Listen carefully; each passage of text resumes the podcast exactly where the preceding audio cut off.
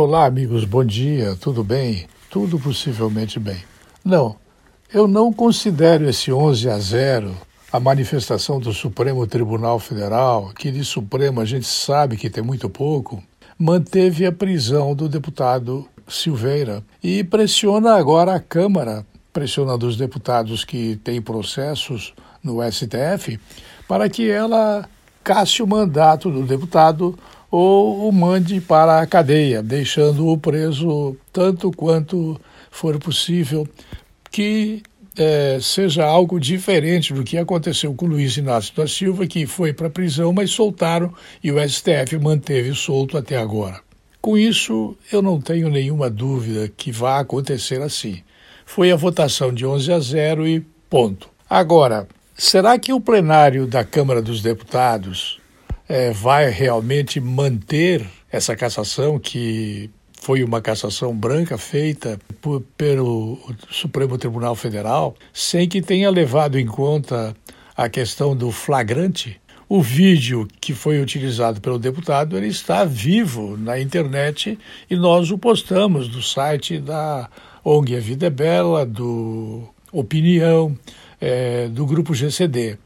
Agora, o flagrante mesmo não é a exibição do vídeo. O flagrante foi o momento em que isso aconteceu.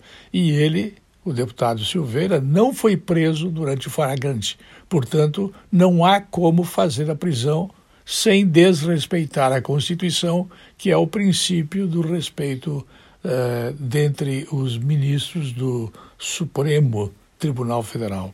Eu acredito que amanhã às 17 horas, quando a Câmara se reunir, eu acredito que os deputados vão se unir contra o STF.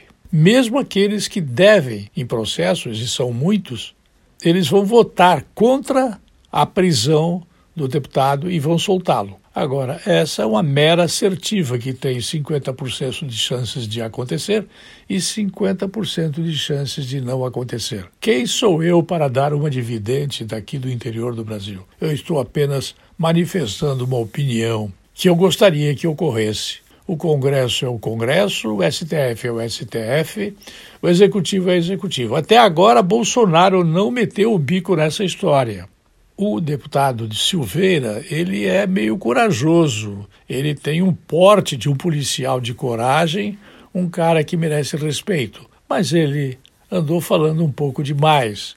Esse pouco demais ofendeu as excelências, e as excelências estão brabinhas com ele e querem que ele fique preso. Duvido que esse deputado fique preso por ordem do STF. O STF deve cuidar da própria casa e depois cuidar da casa dos outros. Eu volto logo mais. Até lá.